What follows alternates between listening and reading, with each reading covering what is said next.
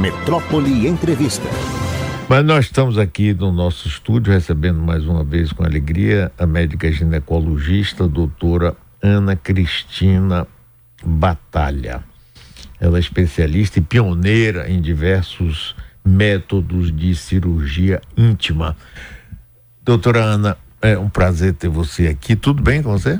Tudo bem, Mário. Bom dia. Bom dia, Mário. Bom dia, meninas. Bom dia a todos os ouvintes. É sempre muito bom. Eu venho para cá empolgada. É sempre muito bom estar aqui com vocês. Doutora, nós estamos assistindo no mundo hoje uma quantidade de intervenções, harmonizações. É, tem um caso até eu estava falando aqui mais cedo, uma jovem linda, rapaz, foi fazer Sim. uma intervenção, acabou perdendo a boca, ficou uma coisa monstruosa. As pessoas estão numa preocupação com a beleza, com estar bem, com estar perfeita. Na sua área, por exemplo, de ginecologia, também acontece isso? Vai no mesmo caminho, Mário. No mesmo caminho, tanto a busca em fazer procedimentos como as complicações. Então, essa complicação aí foi realmente chocou, porque é, a mudança do que ela tinha para o que acabou realmente foi muito trágico. E não é diferente na genitália.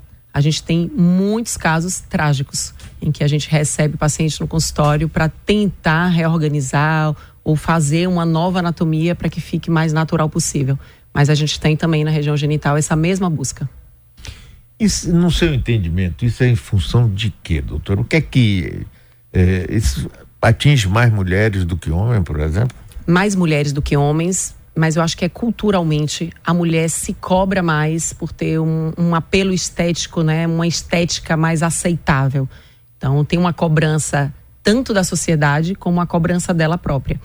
É, a gente teve agora há pouco tempo um, um caso no, do, do reality em que foi comentado logo no início do programa sobre o corpo dito perfeito, né? Perfeito o corpo da, da participante e um comentário entre os homens falando ah, não tá tão legal assim mais, né? Ela já já tá mais velha, já foi melhor. Então, esse é o comportamento no geral que a gente tem. É uma brincadeira, eles não viram nem que, que falou nada demais, foi algum comentário tão, tão simples. Mas como choca, como chocou todo mundo. E a pessoa que recebe isso daí passa a se cobrar cada vez mais. Então, nesse reality específico, a gente tem visto um apelo falando em relação ao corpo, ou depois teve briga de duas mulheres em que foi citado o corpo, né, que era mole. Então, e a outra, essa que foi dita que o corpo era mole, falou: ah, ela acertou um gatilho meu, porque eu agora me olho no espelho e fico lembrando da frase ela dizendo que era mole.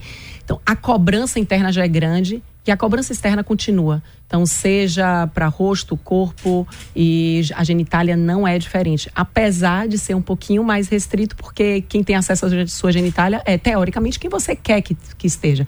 Mas não necessariamente a aceitação e essa cobrança para que tenha uma perfeição não está ali embutido. Está embutido também e a mulher sente isso. Sim, mas é engraçado, ele perguntava, você começou a responder, queria que você aprofundasse um pouco mais. Porque no rosto e tal, no corpo, uma barriga aqui, não sei, é visível, não é? exposto, ainda mais numa sociedade que vive de, de internet, de postar, eu posto tudo, que como que eu durmo, que eu faço, uma loucura. É, mas no caso da genitália, não, ali só tem acesso quem você quer dar acesso. Ainda assim, existe uma cobrança para as mulheres se submeterem a cirurgias? Ainda assim existe. É, eu vou contar um caso que eu eu estive com ela no consultório agora há pouco tempo, eu falei, ah, no final do ano eu ia na, na metrópole, eu ia citar seu caso, porque é uma, uma ouvinte sua. É. E aí, assim, você não tem noção como a rádio, quer dizer, vocês têm, né, noção da repercussão, mas como pode interferir tanto na vida tão específica que é a genitália da mulher. Então, uma ouvinte sua ouviu eu aqui no rádio falando com você sobre essa parte, ela não sabia que tinha possibilidade de fazer um procedimento e me buscou. E ela falou que demorou muito para conseguir ir uh, fazer a consulta, mas foi muito assim retraída. Disse que no 47 anos ela nunca tinha ido no ginecologista porque não tinha coragem de mostrar a genitália. Ela nunca tinha namorado com ninguém. Por quê?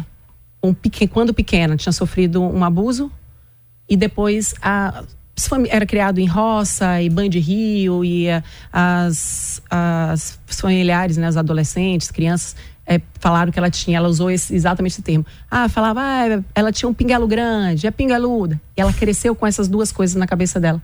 Ela nunca conseguiu se relacionar, falou, nem namorar. Porque ela sabia que se ela fosse namorar com alguém, depois ia ter que ter relação. Então ela cresceu nisso e desenvolveu fibromialgia, depressão, tudo relacionado à genitália. Então, por que que eu tô é, referindo isso? A genitália, por mais que esteja escondida, ela é uma força muito grande que a mulher tem. Não sei se você conhece o termo que fala é, o útero. A gente chama, é a dona, né, a mãe, é a dona da mulher. E a retirada do útero, muitas vezes, é, leva a paciente a ficar mais depressiva. Uhum. Ela sente aquele vazio, mesmo que ela não queira mais filho. Ela pode ter 10 filhos, mas tirou o útero. É uma força que a mulher tem. Uhum. E a genitália, eu percebo isso muito forte o quanto dá uma força para a mulher. E essa sua ouvinte específica, é, eu consegui, já conversei com ela muito, consegui botar ela na mesa para eu, eu examinar. Mário, olha, eu tenho 20 anos de formada. Trabalho com isso, é o meu dia a dia. Eu, pela primeira vez, na hora que ela deitou, eu chorei na frente da paciente. Eu chorei porque eu não conseguia nem falar. O que que fizeram com você? Porque ela não tinha nada, Mário. Ela tinha dois milímetros de, de lábio, digamos assim, a, mais assimétrico, mas não era nada, uma vulva harmônica, uma vulva clara que todo mundo é, reclama de escurecimento, não tinha foliculite, sabe aquela uma vulva que qualquer um gostaria ali de ter, qualquer mulher. E ela tinha uma vulva ótima, mas o que fizeram com ela e o que, que ela transformou em 47 anos de vida dela.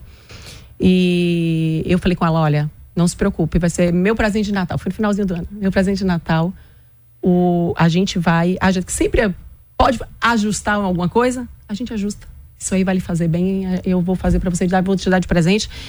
E o dia que eu fiz um procedimento nela, a resposta dela foi: Doutora, eu estou aqui vendo é, crianças abrindo grades e correndo.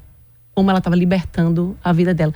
Então, a genitália tem uma força muito grande para a mulher, mesmo que esteja escondida e que ninguém veja. Hoje, ela disse, não, isso foi antes de dezembro, antes de Natal. Doutora, não tive mais nenhuma crise de fibromialgia. Uma paciente que aparece lá maquiada agora, ela não se maquiava para ninguém olhar para ela. Como muda o fato? E ninguém continuou vendo a genitália dela. Mas aquilo dá uma força para ela grande. Então a autoestima da mulher vem muito forte da genitália. Muito. Diga nada. Doutora Ana, bom dia. Eu acho, é, eu aqui, né, leiga, ouvindo vocês conversando, eu imagino que talvez a cultura da pornografia tenha um, uma. faça parte dessa equação, né? Aí em algum momento, porque é, o consumo de pornografia, não sei em outros países, mas eu sei que no Brasil é uma coisa elevadíssima, altíssima. E o padrão das mulheres que aparecem nos filmes pornô é o padrão da, da vulva perfeita, né? Aquela que existe, se é que existe o um padrão clara, enfim, não tem nenhum, nenhum problema, foliculite, tudo isso que você falou aí. E aí isso faz com que toda mulher se olhe e diga assim: eu não, não sou isso. Então, talvez por isso tenha, apesar de ser um acesso muito restrito, é só a quem a gente quer, mas quando a gente está ali diante de um homem ou de, sei lá, de uma outra mulher numa relação sexual, a gente imagine.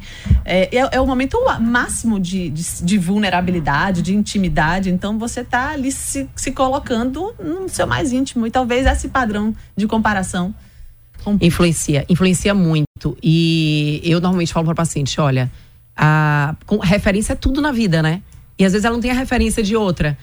Quem tá ali naquele filme pornô é alguém selecionado para estar tá ali. Não é qualquer pessoa que chegou ali. Então, ali foi passado por uma avaliação para estar tá ali. Primeiro ponto.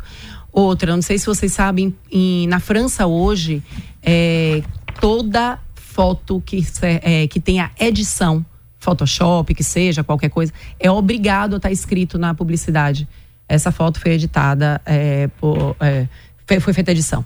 Porque a referência que a mulher tem depois que você passa um Photoshop, que você limpa, que você coloca ali que não tem uma foliculite, não tem um uhum. escurecimento, não uhum. tem que tá tudo ali no a maioria é Photoshop e a gente sabe que nas revistas brasileiras que até então, que hoje a gente não usa mais folheando a revista, mas o que tinha tudo ali era Photoshop ali usado. Então a referência da mulher é essa. Eu particularmente no consultório eu coloco muito tenho as fotos no computador, né, em arquivos e não identifica ninguém, e eu normalmente mostro para ver a referência do que é. Essa paciente específica que eu falei, que é o 20 daqui, ela, antes de eu mostrar ela, porque aí eu fotografo e coloco, eu mostrei algumas.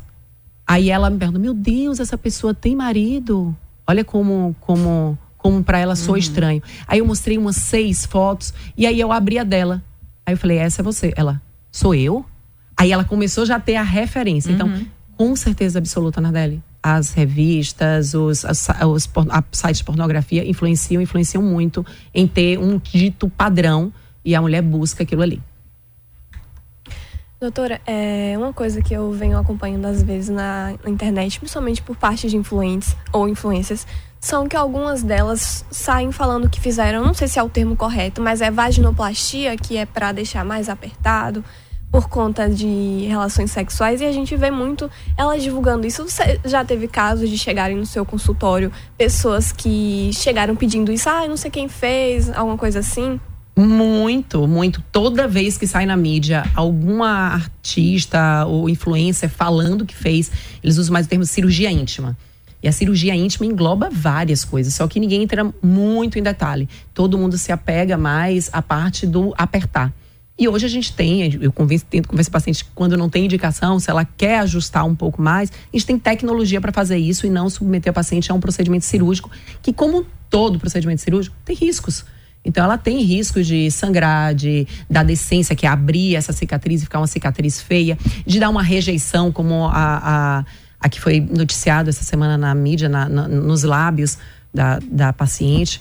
Então, todo procedimento ele tem risco. Se você puder evitar os procedimentos, melhor. Em termos do apertar, gente, a gente tem fisioterapia, o pompoarismo, a gente tem tanta coisa para poder estimular essa musculatura que não necessariamente precisa de, de procedimentos cirúrgicos, digamos assim. Mas toda vez que alguém noticia, aumenta o número de pacientes no consultório buscando aquele procedimento que a pessoa fez. É, é incrível. Tudo a é. gente é influenciado, né? É. Aqui, Carolina e Espinheira dá um recado. Doutora Tina, maravilhosa, um profissional humana e que entende muito a particularidade de cada paciente. Ai, Carol, obrigada. Zélia Batista, meu Deus, que relato emocionante. Estou chorando. É, eu chorei na frente da paciente, Mário. Ah, foi emocionante mesmo. Que coisa. Que o que fizeram com ela, gente, inacreditável. E assim, a vontade que eu tinha de pegar a rede social, foi parem de comentar a vulva dos outros, gente. Parem de comentar. A Gretchen agora, tem uns 15 dias, é, Gretchen dançando com a malha de ginástica e muitos comentários no Instagram falando da pepeca dela. Ela, gente, a pepeca é minha, eu fiz para meu marido e ele gosta e eu gosto e tá tudo bem, pronto. Para de comentar a pepeca dos outros. Imagina que ponto a gente chegou. É. Mas existem casos, doutora Tina, em que a, a, as cirurgias íntimas são recomendadas, são. né? São indicadas e tudo mais. Queria que você falasse, é, é, sei lá, de alguma maneira ampla, em que casos é recomendado que a pessoa faça algum tipo de, de reconstrução ou de procedimento, onde isso também aumenta, melhora a autoestima, o poder da mulher, como você falou, ela se sentiu mais poderosa. Uhum. Há alguns casos onde exterioriza muito o lábio interno, quando ele sai muito, porque é uma semimucosa, então ela não tem estrutura para se proteger. Então, quando ela exterioriza, ela vai se machucar. Então, se ela bota uma calça jeans, machuca. Então, tem um caso de uma paciente cega, adulta cega, que fala: doutor, eu, meu trabalho exige calça jeans. Eu não consigo ficar com a calça jeans porque ali o cós na calça jeans machuca, é duro. Então, ali, ela não tem referência do que seria o, o, o estético não. É. Isso é o que a gente chama funcional. Então, é um caso, às vezes, um excesso de pele muito grande faz com que ela passe a ter infecções recorrentes. Que assim como acontece no homem, no excesso de pele, que pode estar dando infecção e faz retirada do prepúcio, a mesma coisa acontece com a mulher. A gente tira esse excesso para diminuir essas infecções recorrentes, urinária, é, genital. É, são casos que a gente acaba. E tem casos que são estéticos também e que uma indicação, que são mais, digamos assim, que fogem tanto do padrão que ela fica com um volume muito grande. Às vezes parecendo micropênis. Uhum. Então, são casos que a gente opera para ela ter uma uniformidade. Então, o paciente botar um biquíni, fica com um volume parecendo que é um micropênis. Então, dá para ela um conforto o uso maior. exagerado de testosterona por mulheres altera pode influenciar. Aí é engraçado que a testo leva a fama de tudo, mas ela, para mim, a meu ver, que eu vejo na minha experiência, é que vai menos influenciar. E quem influencia é, mais? É questão são as misturas, Mário. Para mim são as misturas. E aqui em Salvador, quando perguntam para mim, ah, como é que você tem tanta expertise em clitóris? Porque eu tô no berço do clitóris. Uhum. Porque as mulheres aqui passaram a usar de uma forma muito natural a testo já é um hormônio que é o que a gente produz e a essa reposição, uma parte é metabolizada, outra parte pode dar um efeito androgênico, que é esse efeito do, do, do aumento. Mas aí quando mistura a testo com gestrinona, com oxandrolona, com estano, com deca, aí são vários tipos de hormônios que estimulam a androgenização, que é a parte androgênica masculina. E aí começa a ter Mas os problemas maiores. Faz, por, a, a, título de que se faz essa mistura e a pessoa aceita tomar? A com maioria, que objetivo? A maioria é estético. A maioria é estético. Mas que tipo de. Oh, nosso queridíssimo professor Simar, que foi assim, para mim merece um Nobel por tudo que ele, que ele fez, né? E ele inventou a gestrinona, o intuito de tratamento de endometriose. Então, o paciente tem sangramento uterino anormal, tem endometriose, miomas, síndrome disfórica, que é aquela TPM muito intensa. São patologias que elevam muito o nível de estrogênio dessa mulher.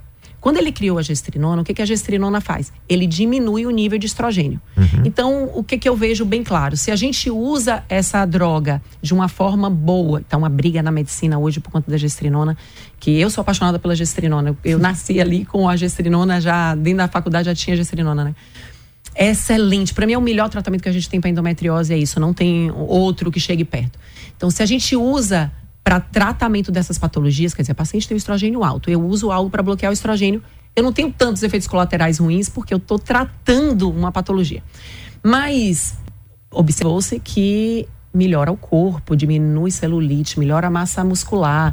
E aí o que que passou -se a buscar? Pacientes que têm o estrogênio normal, que não tem aquele estrogênio alto que vai dar as complicações, tem o estrogênio normal, quer usar para malhar.